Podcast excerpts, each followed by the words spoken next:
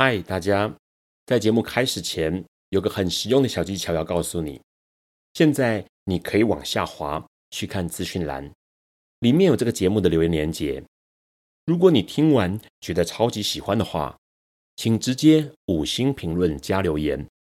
然后呢，你可以透过抖内请我们喝一杯咖啡。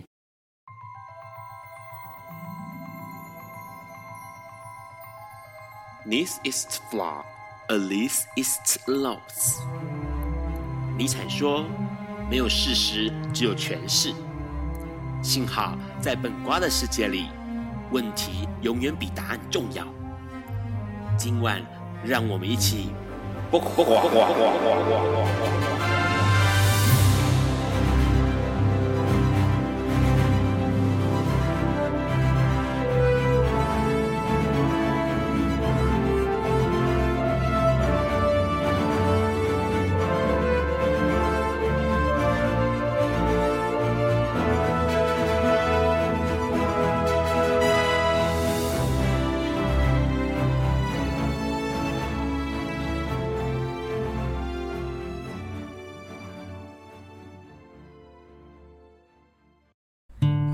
大家晚安。今天是二零二三年九月十四日，礼拜四晚上九点钟。你所收听到的是《播瓜笨瓜秀》一百八十六集，我是主持人 Ron。节目一开始要提醒大家，一样是天气的事情哦，因为最近的天气其实真的蛮热，还是一样是夏季天气了，所以大家出门一定要注意防晒。还有呢，有可能要补充水分呐、啊，尤其是现在，哎，户外活动感觉起来还是会相当不舒服哦。节目一开始，先来感谢我们一直以来支持笨瓜秀的好朋友，包括马天中。先生、生小潘、娇姐、林屁屁，还有署名笨瓜秀，哎，喜欢笨瓜秀的听众。那笨瓜秀呢，每周四晚上会在所有 Podcast 平台上面跟大家以多元的立场、质疑的态度，抛出问题，从时事、阅读、艺术、指人精神出发来聊同志、LGBTQ、性别平权、认同、生命经验，还有社会观察哦。那节目一开始，我们赶快先来看一下九月七号到九月十三号的新闻。这个礼拜的新闻，应该说，呃，这个礼拜再往前一点点的新闻哦，很多人都注意到说，哎呀，香港，香港好像可以同性结婚了呢，吼，这好像是个好消息啦。因为呢，彩虹行动成员、前民政的召集人陈子杰呢，他之前就对于香港法律不承认海外同性婚姻这件事情呢，提出了司法的复核。然后呢，在九月五号的时候，哎。这个法院就裁定他有部分的胜诉，也就是说呢，法院认为说，香港的法法律呢，在这个呃没有提供任何替代方式哦，在法律上面承认同性结婚这件事情，那香港法律没有提供任何替代方式呢，是属于违宪的，所以。希望未来两年之内要提出相关的制定讯息啦，我就制定的裁定啦。那这件事情相当有意思，因为其实呢，陈子杰他在二零一三年就跟他的同性配偶在美国纽约登记结婚了，但是呢，香港特别呃。香港特别行政区对香港特区政府呢，拒绝承认说他的结婚这件登记是有效的，所以呢，陈子杰他在二零一八年就跟香港提出了司法复核，在去年二零二二年的时候呢，获准上诉终审法院，然后终审法院在今年的九月五号对于这个案决做出了判决。不过有意思的是哦，这跟我们台湾。四至七四八号这个事情呢，不太一样，因为我们台湾的二零一七年的时候呢，司法大法官把四至七四八号解释说是，哎，为了。维护 OK 基本伦理秩序为由，如果没有使相同性别两个人得以结婚的话呢，这个就是属于非合理的差别待遇，所以要求立法院在两年之内修法。因此，我们台湾可以在二零一九年的时候呢同性结婚，但是香港的声明则不是这样子哦，他是说呢这个同性恋的结婚呢不受基本法还有香港人权保护，呃，所以呢这个香港还是应该要透过其他形式来承认他们的生活，所以。在两年之后呢，有可能会有些转机，但是呢，呃，网网络上面啦，这个法律白话文运动贴文一贴出来之后，底下人一堆写说：“哎呦啊，中国嘞哈啊，中国的想法嘞哈，这个事情相当有意思。”我们要跟我们今天来宾来聊一聊，因为今天来宾对于结婚这件事情。很有感触。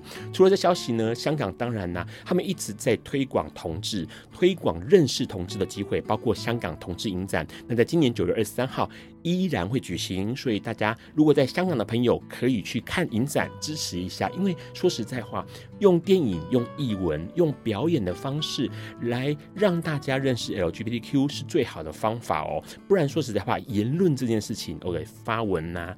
贴图啦，哦，或是影片呐，都有可能会有一些言语上的呃限制。怎么说呢？因为现在目前啊，应该说，美国加州去年就立法要对社群媒体制定透明制度，也就是说呢，呃，不管是这个任何的 SNS 哦平台上面，只要有哎公布不实资讯，或者是骚扰，或者是仇恨言论，或者是极端主义这种东西的言论出现的时候呢，你的管理政策是什么？美国加州立法要大家这么做，但是呢，被马斯克接掌之后的 Twitter，也就是改名现在的 X 哦，就控告加州政府。他认为说，哎，你这个立法有违我们的言论自由。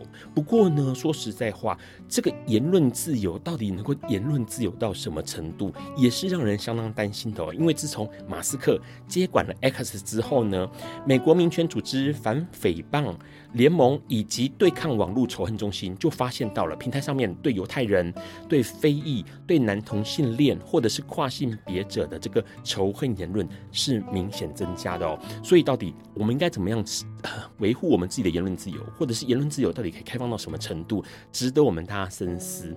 除了这消息，再回到台湾，台湾有个很好玩的讯息哦，这个讯息是个新闻呐，就是啊，但是这个新闻听听就好哈，就是有个通灵的网友呢，他说他有一次下雨的时候，在住家附近的土地公庙躲雨，然后呢，他当时跟妈祖正在聊天，然后旁边有个声音。凑上来，发现居然是月老跟他说，说他最近业绩很差，希望大家能够多去拜拜他，然后让他有业业绩。他说呢，不管你是呃异性恋呐，哦或者是同性恋呐，你来我都会帮你哈。月老这么说，因为月老需要业绩。OK，然后呢，最有趣的是说呢，这个。呃，讯息哦，这个朋友，这个通灵的人呢，他把这个讯息放到网络上去之后呢，引起了不少人讨论，然后真的还有人因为这样子出现了，在公司遇到了新人，然后出现了生命中的真的就是呃天菜，OK，一个礼拜之后还顺利交往，所以瞬间这个。土地公庙的月老突然爆红哈，那现在 Ron 就告诉大家这个土地公庙在哪里哈，在台北的通化街，通化街的巷子里面，通化街三十九巷十一号的土地公庙有个月老，而且听说他很喜欢喝调味乳，同性恋可以求，有对象还没交往也可以来求哈。月老他有跟这个通灵的朋友说，他说他现在业绩不会。工作量不会突然变很多啦，哈。他说要多十倍以上才会头痛，所以大家如果有需求的话，可以去问一下。不然的话，今天的节目听到了我们的来宾，哎，有情人终成眷属，你可能会想说，什么时候换我也可以有情人终成眷属哦？我们待会要请我们的来宾来跟我们聊一下关于恋爱或者关于结婚这件事情。在这个之前，我们先稍微休息一下。有一天。亚里斯多德在河边洗脚，他看了看身边的学生，将脚抽出水面，再踏入河中，说：“此水已非前水。”另一位古希腊哲学家赫拉克利特也说：“人不能两次踏入同一条河中，因为无论是这条河或这个人，都已经不同，就如同历史上的今天。”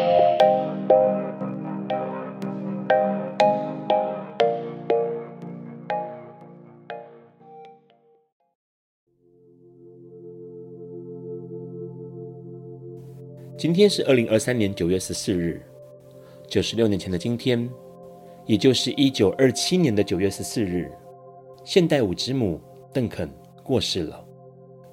喜欢表演艺术，尤其喜爱现代舞的朋友，一定听过邓肯的名字。邓肯全名伊莎朵拉·邓肯，是美国舞蹈家，也是现代舞的创始人。他是世界上。第一位披头散发、赤脚裸足在舞台上表演的艺术家，邓肯出生于一八七七年的旧金山，父亲是银行家、矿业工程师和艺术鉴赏家，母亲是音乐教师。邓肯是四位孩子中最小的一位。邓肯出生没多久，父亲就因为遭受非法银行交易，家里变得非常穷困。过了几年，父母离异后，还是婴儿的邓肯由母亲养大。当时家里的经济全靠母亲以家庭音乐教师为生。邓肯生来好动，从小具有对舞蹈的热情和天分。他常随着母亲的钢琴声舞动身体。到了幼儿时期，大自然成为他舞蹈的启蒙老师。无论是随风摇曳的花草，翩翩飞舞的蝴蝶，他都兴奋地挥动四肢，摆动身体，模仿大自然的律动。到了六岁，他就已经可以自己编舞，甚至教邻居小孩一起跳。也因此，邻居也借着这个机会，帮助这家孤儿寡母，把小孩送来邓肯这里学舞，象征性缴些学费。于是，邓肯成了世界上最小的舞蹈老师。到了十岁时，邓肯已经成了旧金山的舞蹈名师，课程从早到晚排得满满的，甚至有些富豪还特地请他去给小孩上课。那时起，邓肯干脆不去学校了，与姐姐一起专心办起舞蹈班。他几乎没有受过正规的舞蹈教育，因为他受不了死板板的舞蹈训练。邓肯靠着自学与阅读大量文学作品，从绘画、诗歌、音乐、雕塑、建筑等各种艺术中汲取养分，因此他所有对于律动的想象都来自自然、音乐，还有希腊古典艺术，以及自己心中对美的热情。他独创了一种舞蹈，一种通过身体自由自在的动作。来神圣地表现内心精神的律动。然而，在当时，芭蕾舞才是舞蹈，才是艺术。邓肯那种看似随意的肢体动作，根本不算是艺术。因此，在邓肯二十岁那年，他决定离开美国。他向几位有钱太太筹措了三百美金的旅费，辗转来到伦敦。邓肯穿着薄纱，有如蝉翼的舞衣，用奔放自由的热情舞蹈征服了英国人。大家惊叹表示，从未见过如此曼妙的艺术。在对艺术有着高接纳度的欧洲，邓肯跳出了一片天。他随着前往法国、德国，像一阵舞蹈旋风般，所到之处热烈受到欢迎。人们随着他的动作心潮起伏，更多人甚至激动得热泪盈眶。德国人称呼邓肯“女神伊莎朵拉”。邓肯反对芭蕾舞的束缚，他认为用足尖站立是丑陋的，捆绑身体的舞衣是罪恶的。因此，他常常披头散发，穿着半透明的衣裙，赤着双脚舞动身体。如同希腊浮雕中的女神，丰满而轻盈，却也因此被人指责穿着暴露。面对这些批评，邓肯坚定反驳说：“暴露一个人的身体是艺术，隐藏它才是庸俗。假如衣服不能保暖，我绝不会穿它。我的身体就是我的艺术殿堂。我之所以将它暴露。”是因为我把它当作崇拜美的神龛。邓肯的美来自对自己的坚持，即便迈入中年，他依旧散发着无与伦比的魅力。五十岁那年，他在法国与朋友聚会后，离开时脖子上的长围巾不慎脱落，被汽车轮绞住。虽然当时汽车立刻刹车。但邓肯还是因为颈骨骨折结束他传奇的一生。邓肯的现代舞在后来对许多人带来影响，包括玛莎·格莱姆、摩斯·康宁汉、荷西·利蒙、保罗·泰勒，以及台湾人最熟悉的云门舞集创办人林怀民。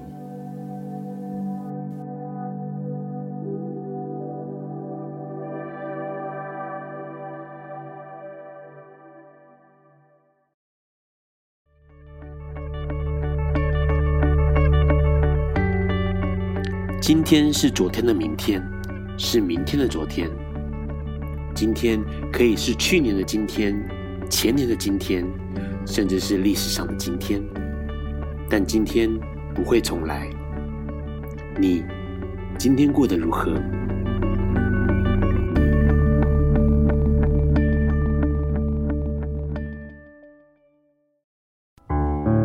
欢迎持续收听《播瓜笨瓜秀》哦。刚刚听到了一些新闻，诶，可能有些人有些感触哦。那今天呢，我们很开心能够邀请到我们的来宾来跟我们聊婚姻这件事情。我们先恭喜我们的来宾，诶，完婚满月呢哈！来宾打个招呼吧。大家好，我是大阪公立大学人权问题研究中心特别研究员的刘林军。好，那个林军老师，你的头衔好长哦，你再说一次。大大阪公立大学人权问题研究中心特别研究员刘林军。OK，人权问题问题对，所以对于人权问题，你是特别在意的。呃，我们的我们这个研究中心里头有各式各样的这个研研呃人权问题的研究，种族啊等等的。那所以我也学了很多。那人权问题当然不止同志的问题了。是是。最近有什么新闻是你特别注意到或者特别在意的？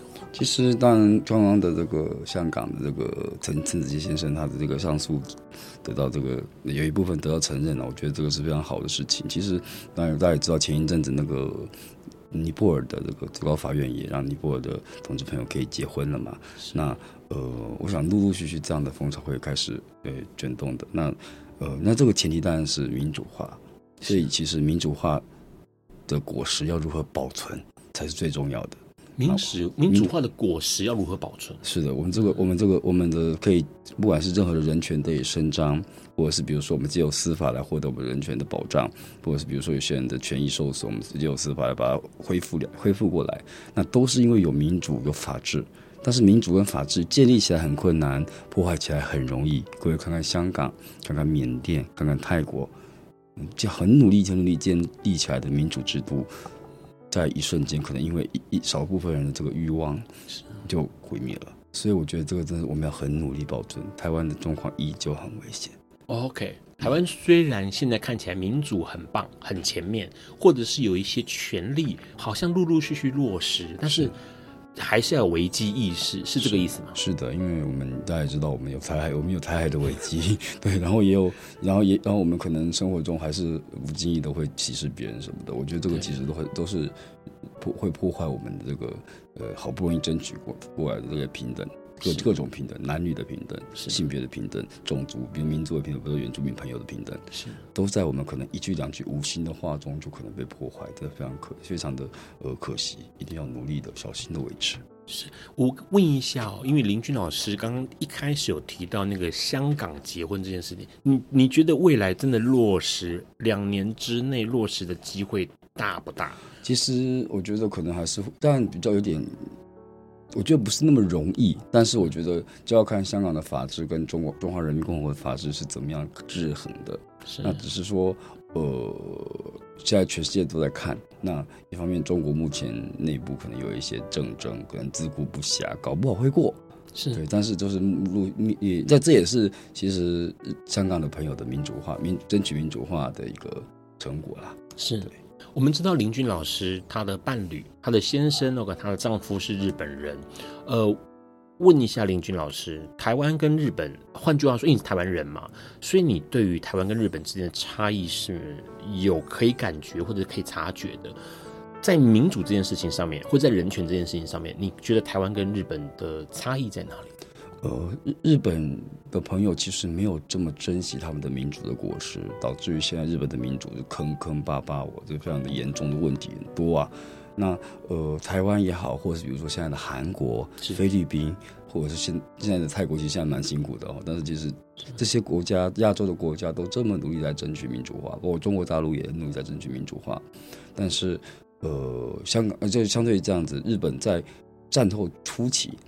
很快的就有美国帮他建起来的民主化，是，但是现但是他们不去投票，然后很容易相信政府的一些呃呃错误的宣传，然后很容易把自己的这个生活生活的这一些资讯什么的卖卖给了这个大财团，导致于现在日本的民主非常的破落。那现在我们要在日本争取同性婚姻，或者是性性跨性别者的平权、性少数的平权，又甚至是女性的平权，都非常困难。为什么？因为现在的日本的民主化已经被破坏殆尽了，我们看了都觉得非常难过。反倒是我们在台湾，台湾在战后其实民主化没有什么进展，是一个独裁的状态。那那陆陆续续、陆陆续前仆后继，呃，各个政党都陆续调整，好，或者是然后让那终于有了现在的成果。那我觉得这个是我们要努力珍惜这样的成果。看到日本，我觉得非常的恐慌，因为其实搞如果没有好好保存，就会是日本那个样子。不不用等到什么中国来攻击你，你如果没有好好的好好投票，是没有好好的，诶、欸，没有好好的去认识候选人，没有好好的去慎选你的资讯的来源，你就很容易被被骗，被骗之后，那整个社会就乱成一团了。OK，所以资讯的透明跟资讯的呃广泛的传递，我觉得资讯透明可能是那个透明存不存在，但是这个是制度上的问题。但是我们作为资讯的接收者，我们要自己用自己的智力判断。资讯是不是正确的？这个是我们要努力的。那个那个智力怎么培养？就是所以要所以要多读书，多看 新闻呐、啊，多多多多比较，多多跟人家讨论呐。是。那我觉得这个这方面，台湾其实相对是相对比日本好一点。日本人不看，日本人不讨论政治，因为怕跟人家吵架嘛。不讨论政治，不不问不说，那结果呢，都很容易被骗。是。OK，台湾相对这样看起来，似乎大家呃，对于资讯，比如取得之后，我如何去辨识它，或者是我跟别人讨论，然后也许有一些些争论，或者是有一些意见相左，但这都是好的，这对于民主的发展都是好的哦。是，待会我们要跟我们老师来聊一下哦，因为他们刚结婚，OK，结婚完了之后呢，其实有很多事情要处理，或是要讨论，或是要思考的。不过在那个之前，我们要先聊聊他们，哎，怎么样认识？的，也许大概知道一下，然后怎么样遇到生命中的生命天子了。OK，好，我们先休息一下，我们待会跟我们老师多聊一点。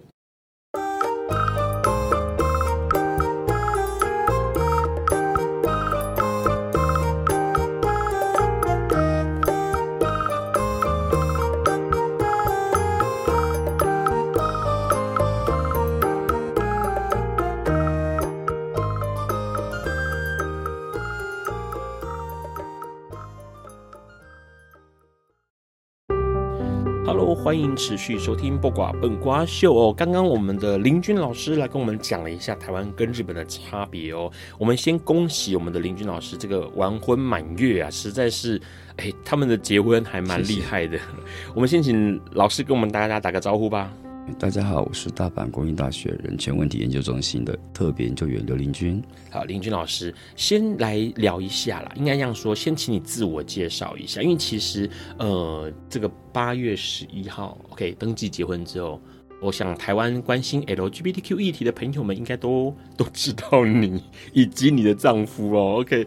因为呃，我们这个林君老师结婚，那个我们小英总统还致上贺电，哎，真的很难得。因为这是跨国跨国结婚，我们待会会聊到难度有多高。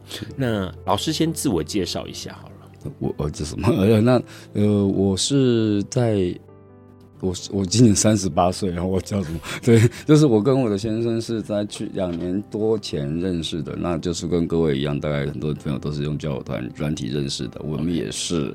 那呃，那我的先生在今年的四月代表日本共产党是参加了诶爱知县高滨市的一个很小的村是哦，大概有跟我们的镇一样大，五万多人的高滨市的市议员选举，在第十四在十四个议席中拿到第十二位的呃当选了。是那呃在这段期间，我就是跟着他一起辅选，而且在出现在。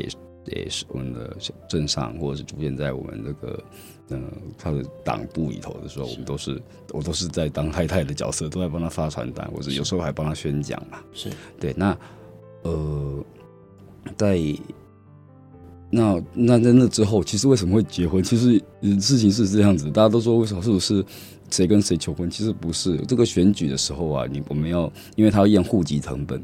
所以就验了，所以那就申请了一台户籍成本謄本嘛。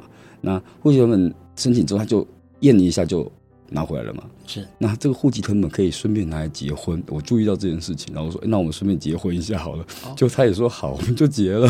Okay 其实是这样，但是其实，呃，因为他从小，哦、呃，他虽然很小的时候就知道自己是同志，他现在五十三岁，大我十五岁，真的。是那他很小的时候知道自己是同志，但是他一直都没有说。那包括他这，包括这个，嗯。然后可以讲，他党跟他党部出柜都是非常非常晚的事情。是那呃，在他出生的时候没有四十天，第四十天的时候，他爸爸就突然就过世了，三十几岁英年早逝。那他的妈妈跟他的外婆跟他外婆的姐妹把他养大，是但是他妈妈跟他的外婆待到二十几岁的时候过世了。嗯、那他直到就已经，那后来那个妈妈妈的姐妹也都最近疗疗养院嘛，所以二十几年来都是一个人。那。呃，我自己有我的家人，那他那如果那他来台湾的时候，就会有台湾的家人，那其实也是不错的事情。那所以我就我们就决定也就结婚了。那他也没有说不好，对，那我们就手续办一办。其实手续还是蛮麻烦的，我要拿我首先要拿着这个户籍成本呢。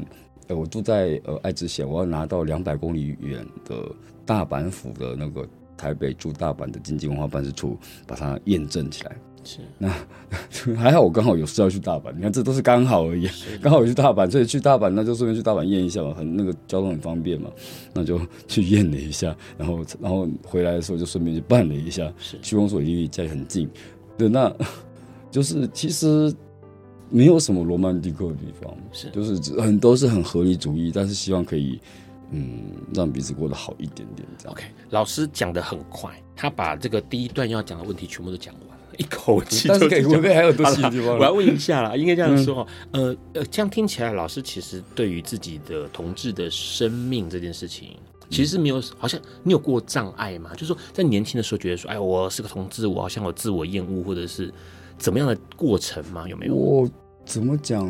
因为我其实我其实跟大家认同的状况比较不太一样，我是。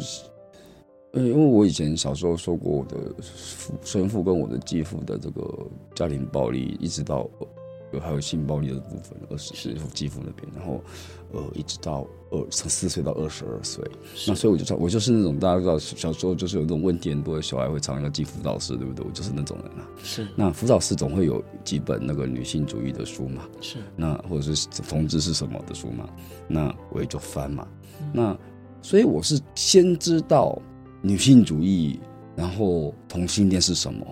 然后我才知，才才后来才遇到了哎喜欢的男生，是，然后才，然后那个时候就没，其实就没有什么呃犹疑，因为知道同性恋不是什么恐怖的事情。是，那很多人可能是因为啊，天啊，我是不是我喜欢男生，我是不是有病啊？然后才突然去，才去开始翻书找资料，对不对？那我我我我是刚好反过来，所以我比较安心。反倒是我呃可能曾经我在呃。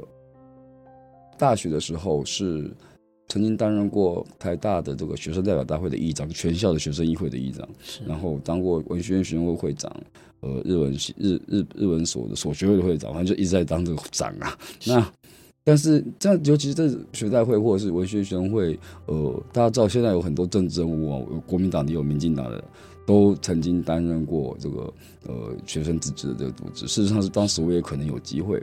那所以很多人都在传我的这个谣言，你知道，就说这个人啊，男女关系会紊乱啊。是对，那我那其实就觉得很荒唐。但是我在想说，如果我要换句话说，如果要成为政治人物，可能就要一辈子。当然，现在现在我们知道，比如说像是苗博雅小姐啊、黄杰小姐，他们都有呃很多很多五，现在有五五位这个呃同志议员是出柜的嘛。是。那但是在二两千零三年到两千零七年，我念大学的时候是是不能够想象的。对。那嗯，所以我就。我就出柜了，我就说我不选了，你祖妈不选了。那但是但是我我不选，我出柜我就相对的的，那个把就给学校的一些勇气，就是有人愿意出，就是当过算是半个公众人物的人愿意出柜这样子。是那其实那个时候就是一个我觉得政治，我虽然曾经参与过类似政治的自治会自治会活动，但是。就不，我就放弃了这样的东西嘛。结果没有想到，这是在他的选举里头就有用到，就是包括那个他，因为我因为柴口他是过去二十六年来都在做卡车司机啊，所以他的生活中面对物品跟面对人的比例之间的物面对物品的时间比较多，他没有那么话可以，那么多话可以说啊。而且就是运在运动系主要的东西，主要的这个就是很 routine 嘛，都是有，都没有什么变化嘛。那像我就很能讲话，那我就帮他跟他说，你这个讲不对，那个讲不对，我稍微调整一下他讲话的内容什么的。那所以我在我以前在呃自治会自治运动的这个嗯这个这个经历帮助了他。是。对，那这个是一个很很很奇妙的经验。只是老老师，你为什么后来会去？你是大学之后，然后就去日本吗？我硕士毕业才去的日本。硕士毕业去日本。对，那其实也是，其实真的是我的生命中很多贵人啊。那我的那个指导教授，那是我，因为我本来念的是日本文学，那日本文学老师其实很多人保守，所以我其实对于去日本留学没有什么有兴趣啊。以前，那呃。我的指导教授，那个是神户大学人文学研究科的滨田麻史教授，他本身是这个张爱玲的专家，那他就跟我说：“哎、欸，你可以来我们中国文学这边呢、啊。我们中国文学这边有很多老师，他们因为都去，你要去去过中国留学，去过台湾留学的都开放很多，对 对对，所以他们就因为那那中文那中文系老师大概都去过中国，去过台湾嘛，所以都很开放。那他们就觉得，那你你可以试着来看看。”那我就去了，我就就考了研究所，考了博，然后拿了奖学金去了。所以其实我就是过得，其实我觉得是蛮怎么讲，呃，算是遇到贵人吧。所以我即使在日本这样的一个保呃保保守的国家，呃，我也。依旧，我的身边的朋友们都是开放的。那包括支持我的师长们，他们都知道我的同志身份，他们知道怎么样保护我，他们知道给我一些空间，需要一些机会。是，那我觉得这我这我只能非常感恩。换句话说，林军老师跟相较于他的伴侣，他的现在的先生采口真宽哦，给日本的市议员来说，反而是林军老师你比较有这个社运。或者是关于民主，或者是关于各种主义的逻辑跟概念跟知识，对不对？我觉得这个是我比较幸运的地方。他的生活比较单纯，没有比较单纯。那呃，我一怎么讲？我的生活，我在离开学生运动之后，其实我也有在继续帮忙同运，还有那个反核嗯电厂的运动，是那等等等等。其实我常常跑各个社会运动，那包括我现在也帮过帮。也去援援助云的运动帮忙。是那呃，于我来讲，你把我的人生从十我从十八岁开始到三十八岁，你看我已经做了将近二十年相关自治会社会的社会运动的东西了。是那日本的同男同性恋其实不太喜欢讲政治，因为他们都觉得去管政治没有好处嘛。反正现在政治都讨厌我们同性恋。对对，那去讲政治，而且对搞不好对方的政治思想跟你不一样，你就。给麻烦是对，但是我跟你讲，日本人他们看到台你是台湾人，他们就很想跟你谈政治，因为他们觉得台湾人一反中，那他们不喜欢中国人，很多不喜欢不喜欢中国人。但是我跟你讲，我就很生气啊，因为我是外省人啊。然后他们就说这些直男人都很讨厌我，说谁是直男人？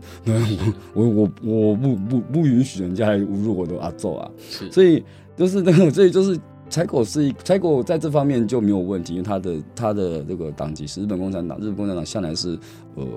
支持各种平等运动的，那我那在这方面，其实我跟他我跟他在政治思想是非常接近的，是，但我们还是还是有一些不一样，但是基本上跟在政治思想是接近的，然后在呃生活的方式来讲也还算接近。那嗯，我觉得这个这个也是我我愿意跟他，我想要跟他在一起久一点的原因嘛，因为也蛮难得找到一个跟自己呃思潮思想相近的地方。我刚刚讲我已经做了二十年社运了，我可以。不跟你讲政治，对。但是如果你是我的伴侣，然后我每天要跟你一起睡觉，一起出门，你把我的人生一半的时间在做的事情，而且我现在也还在做的事情抽走，对啊，就什么都，我就什么都不是了啊。老实说，我现在都还在做这个事情嘛。是。那他，我跟他在一起，我就可以，我们两个，他有时候想去听他去听这个共产党的政治委演讲，我也我也去听。那我想听什么演讲，我也去听。那我办演讲车，他有时候开开车载我去车站。这个东西都互相帮助，其实也非常好。我觉得这是我很幸运的地方。所以，呃，我不是因为我很有能力，所以我今天在这边可以跟他讲话，不是因为我很有能力，是因为我非常幸运。我的周边的朋友或者是我认识的人都，呃呃，对我的任性非常的包容啊。是是是。为什么老师你对于社运或者是这些呃关于平权的事情这么在意？是原本就这样吗？从我自己是受受虐儿，OK，四岁到二十二岁。然后我的父亲，我的继父是，所以呃，总觉得有，总觉得这个事情还有很，这个世界还有很多过得比我更不好的人。是，是那能够帮一点是一点。我讲白一点，当初进做同运，就是因为很多朋友自杀了嘛。是是。我们都，我们同做同性恋，你可能就是常面对一件事情，就是你的朋友自杀的会比别人多。是我们，我也有我的高中同学，嗯，不是异性恋朋友，他们送人没有送那么多了。我真的有认真问过，说你们到底有认几个认识的亲戚什么？那当然就扣掉一些，比如说你的家里头的把那个年长的老长辈，对不对？但是年我送了好些同辈的，十几岁、二十几岁、三十几岁、四十几岁。中华民国现在平均寿命是七十几岁。是。不应该这么年轻就对，不应该这么年轻。那这么为什么会有人这么多人可能呃自杀？可能用可能可能喝酒酗酒，然后用药干嘛？就不小心开车撞车子，那就是出就出意外这样。我们不值得这样子的生命。我们应该我们，所以我才想能够帮多做点是一点。OK，所以其实这个林君老师，他的生命中有看过一些呃情况，有些人下车了，在不得已的情形下，所以他开始走上社运，或者更关心平权的事情。待会我们要请我们的林君老师跟我们多聊一点关于采口为什么会选议员，他遇到了什么困难，他们如何度过，还有印象深刻或者是令他们感动的事。我们先稍微休息一下。爱因斯坦说。这世界不会被那些作恶多端的人毁灭，而是冷眼旁观、选择缄默的人。苏格拉底说：“世界上最快乐的事，莫过于为理想而奋斗。”今晚，谁来跟我们说悄悄话？明人人悄悄话。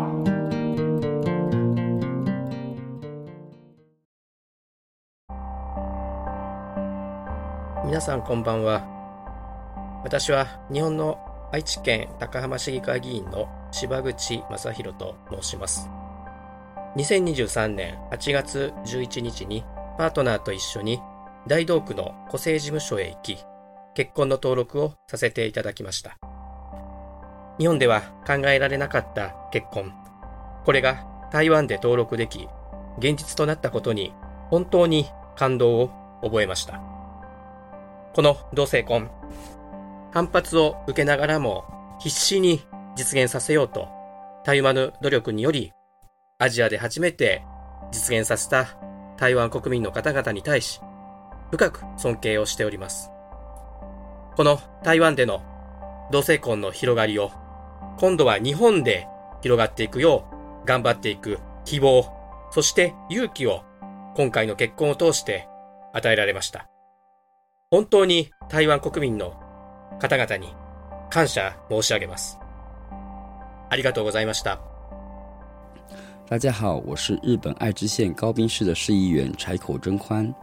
我在二零二三年八月十一日与我的伴侣在台北市大同区户政事务所登记结婚了。在日本没有办法想象的结婚这件事，在台湾却可以登记成为现实，真是令人感动。台湾国民虽然遭受强烈的反对压力， 却依旧不断努力使同性婚姻得以合法化，实在令人敬佩。这让我们感受到台湾的同性婚姻也可能可以扩展到日本的希望以及勇气。真的谢谢各位台湾的朋友，谢谢大家。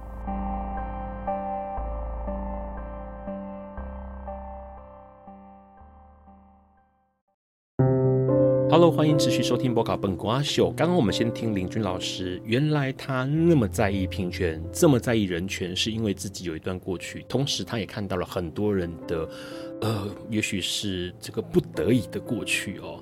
那想来问一下林君老师，因为其实呃，柴口真宽，您的丈夫，他其实生活很单纯，原本是卡车司机，可是他后来为什么会去想要选议员？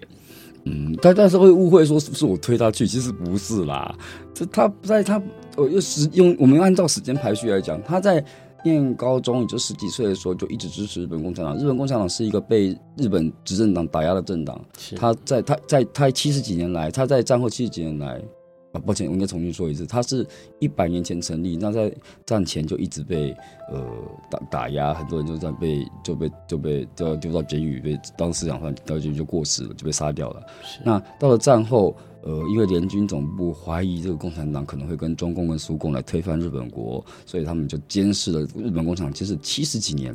但是七十几年，那每年这个公安他会有这个监控的团体报告书，比如说在监控这个山口组，监控这个流流氓团体，监控各种可，或者监控一些这个呃，就是恐敛财的宗教团体。是，但是那但是他们这里都会有报告，七十几年来的报告没有共产党任何推翻中呃日本国的这个痕迹啊。是。对，那所以其实这个是这个都是假的，而且日本国日本在七零年代以后跟中共跟苏共算是弄得很不好，九零年代跟八九年之后，就跟这个中华人民共和国的中共开始就是这么呃交流上面是半决裂的状态。是。那柴口在十几岁的时候就一直对共产党有好感，但他入党大概是在二零一八年。对，那他入党之后，其实因为我们这个这个高斌是只有一席共产党的议员，那是内藤老太太。内藤老太太在四年前就希望他能够出来选了，但是他刚入党。也觉得自己不太合适，他就没有出来选。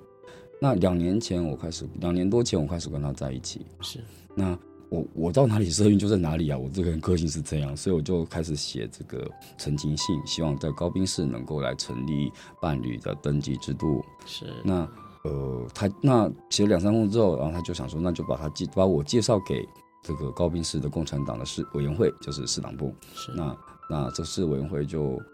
在跟市委员会讲的时候，就说：“哎、欸，这是谁谁谁？然后呃，他现在在推推这个市的这个伴侣制，然后我跟他住在一起。他都不太，他到那个时候在不太不太愿意讲，就是自己是呃跟他是伴侣，不是自己跟他住在一起。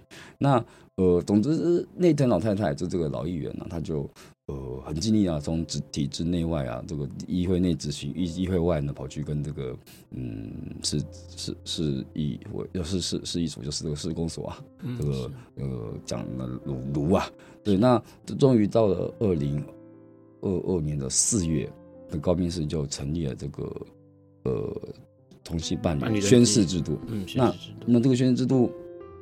那这些呢是专为 LGBT 设计的。那它日本现在有三百多个自治团体，有各式各样的学生制度，每个市每个市町村或是每个都道府县都呃不一样。那总之有百分现在日本有百分之七十四点八的国民是可以享用类似这样的制度的。那有的是有的是制度很好，有的是制度很破烂。哦，每个制度的内容不一样，都不一样。那那那各个市各个市自己决定的嘛，是，所以都不一样。那那高滨市总之是可以住，比如说我们可以住社会住宅，但是我们没有去住。是对，那呃，总之那个总之那个时候呃，老太太真是很为我们打拼嘛。但是在去年十月左右的时候，这个。老太太就要我们要决定要不要选举，那她其实本来也不想选，是，那但是老太太就突然发现那个肾脏上面长了个肿瘤啊，是，然后也得切，得切，最后是切了一个肾啊。那呃，在幸幸好切了之后，现在还是继续跟我们工作，继.续要跟我们一一起服务，你没有钱也在继续。但是老太太的这个手术让她不不能选举了，她、嗯、她就没有，她就不能选举了。对，所以所以我们就必须，我们就必须决定要不要选，因为。再不，他不出来选，其他所有的市委员会的党员都七十几、八十几岁。Okay. 那另外一个也比较年轻的员的党员有他自己家里的事情，没有办法选。那那不决定，赶鸭子硬上架，赶鸭子硬上赶上上上架。那呃，那要不要出柜呢？就要想。但是因为我在刚刚讲这个制度宣誓制度出来的时候，我为了能够让呃附近的这个。呃，几个市都能够知道有这样的消息，所以我就上了一次我们有线电视的节目。那所以你想一想嘛，有线上了有线电视出柜的这个人住在这里，然后这个要选议员的也跟他住在一起，那那迟早要被他看啊。对，所以呃，那就那与其把他他让他变成一个 scandal，变成一个丑闻。呃好恶心的同性恋呐、啊，那不如让他变成一个勇敢的同性恋，变成变成一个美谈。反正歧视同性恋的人，他势势必要不喜欢你，那你何苦何苦跟他？那何苦去呃装了？那不如就把它公开出来。是对，那所以才出柜，那还选上。那后来，嗯，其实，在大同区公所登记的时候也是，就是我们本来很低调。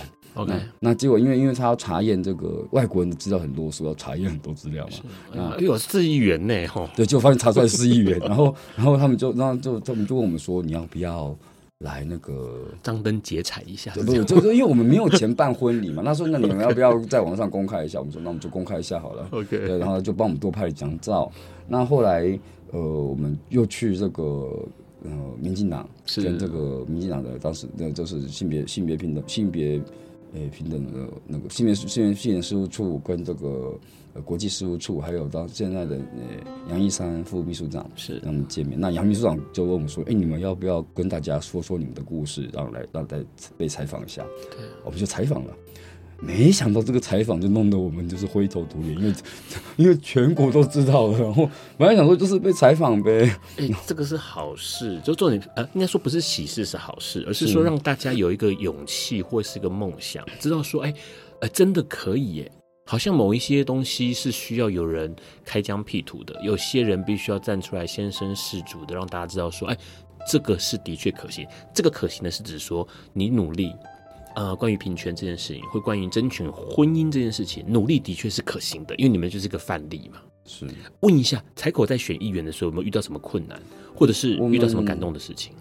其实困难是有的，因为因为大家知道现在日本的自民党就是执政党，他们跟那个统一教会就是这个邪教啊，这勾结啊，大家可以 Google 一下这个很离谱的事情。然后，甚至统一教会在最强最强在最强势的地方就在我们爱知县，那爱知县的最强势的地方在我们高滨市的南边的碧南市，碧南市市长甚至是统一教会的信徒。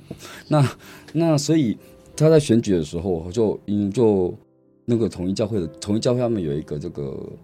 就是这个嗯姐妹团体叫做国际圣共联合，就是他们就觉得共产党都是坏人，但这这样日本共产党跟中国共产党完全不是一样的政党啊，对，他们就是说共产党都是坏蛋这样子，那他们就就是开着车子在我们的那个，他们在我们的那个周围，周围塞啊塞塞啊塞，就是总部今年总部周围一直到，然后有没有也听到乡里的就有一些人说同性恋一定很恶心，千万不可以投给他们，对，但是所以其实。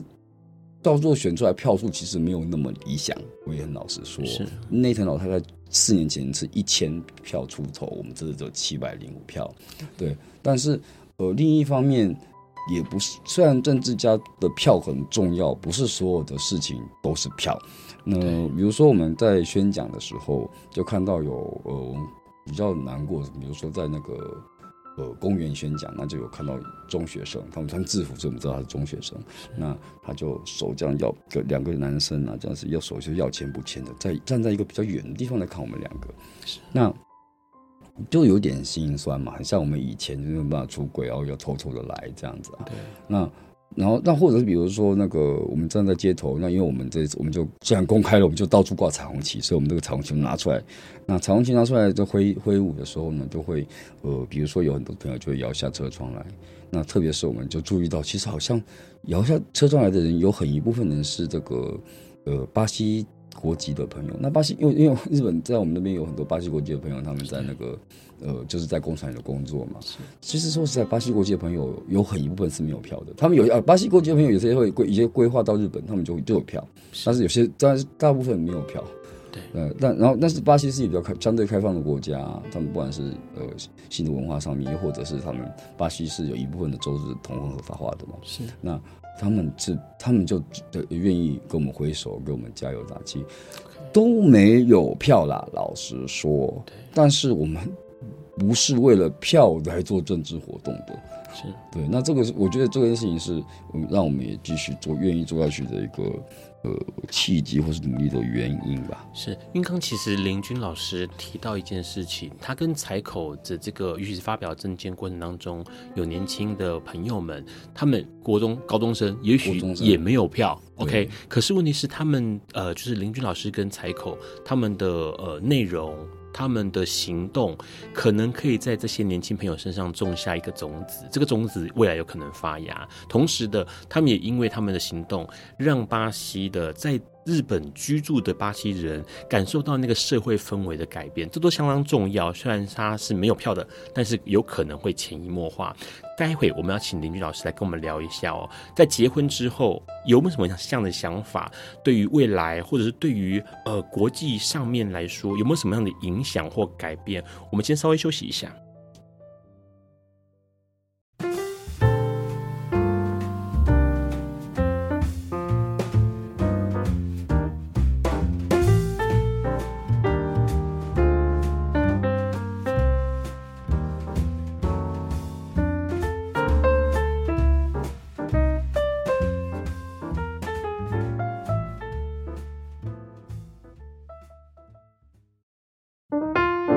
Hello，欢迎持续收听《播瓜笨瓜秀》。刚刚林俊老师提到了她跟采口哦，她的丈夫先生采口真宽在日本选议员的过程哦，其实。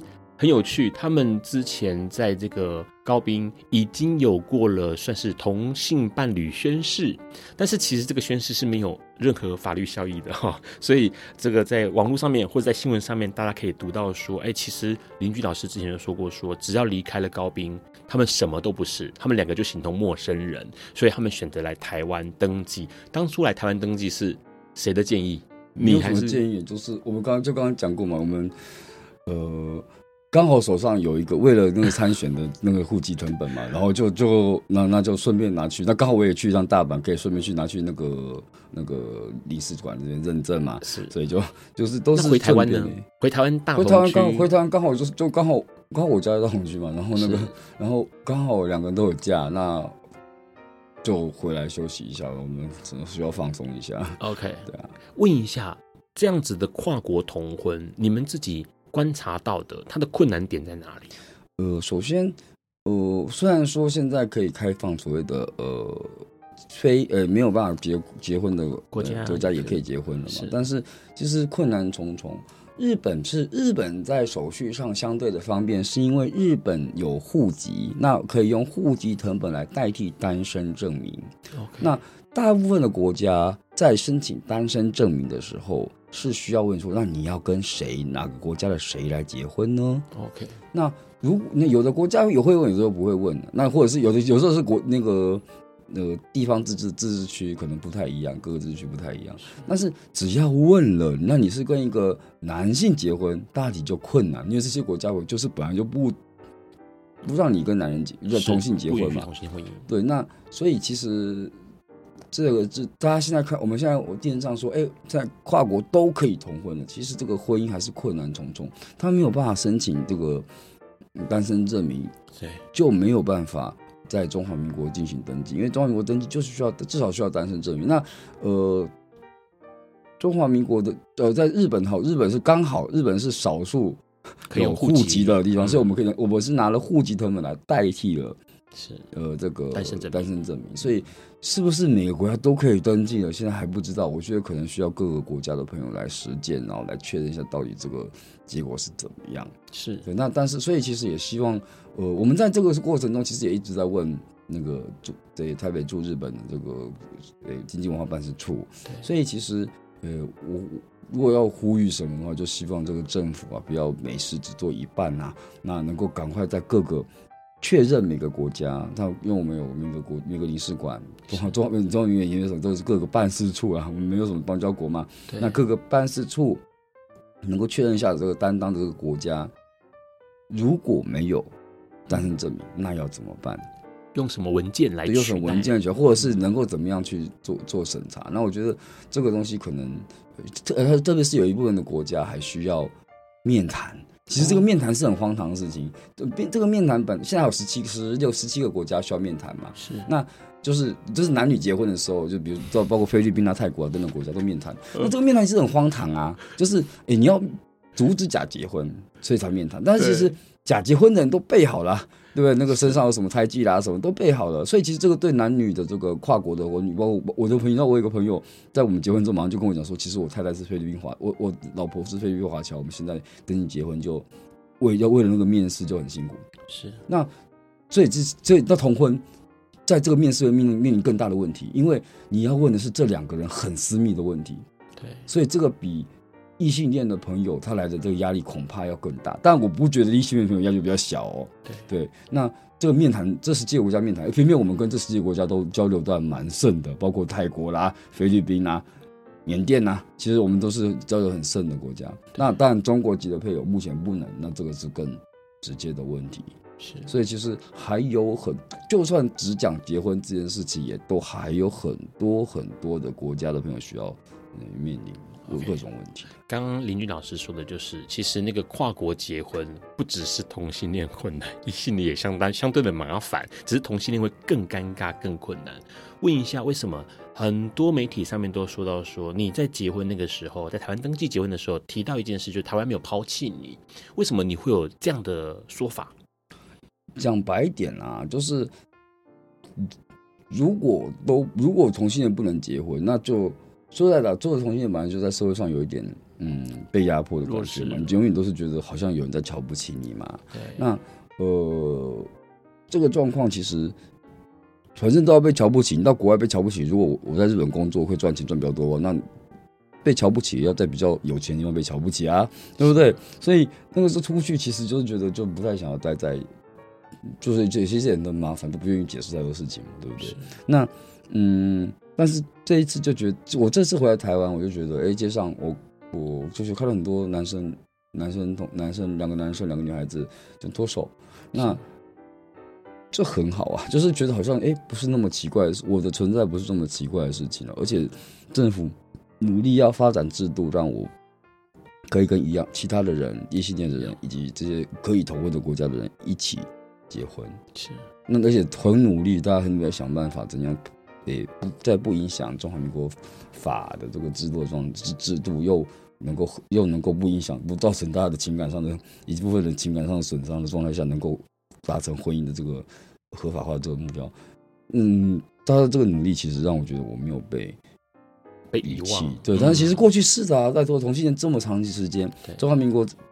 中华民国建国，或是战后战后在在在在台湾，从来都没有想过同性恋是什么，一直要到二零一七年，才终于有了一个这样的实现。嗯，你从战后，你从你从一九四五年开始算，也算也是七十年了。是对，那。我们不，我们没人没有几个七人，不要说七十年，你有个七年可以等嘛，都很难说。对，我甚至不知道自己七年后活得活得下来，活不下来都不清楚的。对，林君老师跟柴口结婚之后，有没有在日本或者台湾听到什么样的声音？嗯，首先在台湾被采访了一轮之后，才在日本被日本才发现这个事情。在日本这个共同共同通讯社就采访了一个，然后才在日本的到对被采访这样子。是，那呃，基本上大家都是呃。蛮正常的，当然就是还是会看到一些就是很不堪，也有负面的声音。大家知道，就是某歪网站啊，在台湾的歪网站，在日本的歪网站，都底下都是一堆垃圾留言，就很恐怖。是，都是那我真的希望这个歪网站可以，歪网站的业主如果听到的话啊，呃，赶快把那些歧视言论通删掉，把这歧视言论通都给它冻结啊。同性恋朋友会因为你们的这些乱七八糟言论，你们这个网站会会想自杀的，你知道吗？是，所以那就真的还是看到那些东西，但是对，就所以我们还要还有路还很长，对，路还非常长。换句话说，其实你们的婚事，您跟那个采口真宽的婚事，的确可以带来一些影响或改变的。是是，但是但但比如说像我们的市议会的别的议员，听听他讲的啦，我们我不在场了，那。即使是保守派的议员，都还是过来客气了一下啦。所以，毕竟，所以其实大家结了婚就知道，就是真的在面前有一个同性结婚者，你看了之后发现，哎，也没有那么恐怖。他们两个两两个，跟他们两个虽然跟你是敌对的政党的，但是这两个人好像也没有什么不一样。对对，所以其实我觉得，希望。我我觉得，我觉得其实我认为，就像我们的保守保守的政党的保守派的这个议员，他们也愿意理解这个，我觉得这是好事了。OK，其实今天我很开心能够邀请到我们林君老师来跟我们聊这件事情。虽然说采口真宽人在日本哦，但是呢，很开心他也能够呃把这些讯息哦带到日本去哦。因为台湾在二零一九年通过呃婚姻同性婚姻，同时呢是亚洲第一个，也是世界第二十七个实行同性婚姻的国家。那在二零二三年扩大了跨国同婚的范围，那到二零二三年的五月到今年的五月哦，同性收养这件事情也可以了哦。所以名字的进步呢，或者是平权的进步呢，都是值得我们去观察，或者是像刚刚林君老师说的要珍惜。权利并不是从天上掉下来的礼物哦，都是很多前辈的努力才累积到现在这一步。就像现在采口他跟林君的结婚，就有可能会对日本带来一些想法或者想象上的扩。大事业哦，这相当重要哦。最后想要问一下大家，结婚这件事情呢，对你来而言是什么样的意义？你是没有同志朋友吗？你结婚了吗？或是你自己是同志吗？那身边的同志朋友结婚是跨国伴侣吗？都欢迎留言跟大家还有让来分享哦。也希望大家能够追踪订阅笨瓜秀的 Podcast 来收听节目，还有粉砖 IG 也订阅起来。今天非常开心能够邀请到台日同婚的夫妇刘林君饼干老师来到笨瓜秀，谢谢你来，谢谢。下一周的来宾九月二十一号哦，我们要来聊一件事情，因为 AI 越来越成熟了，想要看看哎，探索跟学习都可以透过 AI，那是否会对于教师的教师权有影响哦。教师节快到了，我们会邀请到台艺大的跨域所所长陈慧珊，还有黑马艺事艺术总监詹佳慧两位老师来聊一聊 AI 对他们的影响还有威胁吧。今天的节目就到这边告个段落，很开心笨瓜秀能够一直陪伴大家，我们下周四见，拜拜，爱你们哦。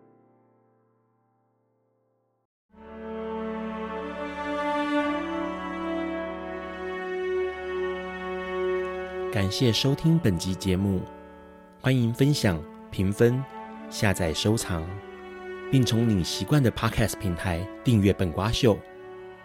此外，你的热情抖内也是对笨瓜秀的最大肯定，让笨瓜秀在未来的日子里能继续陪伴大家。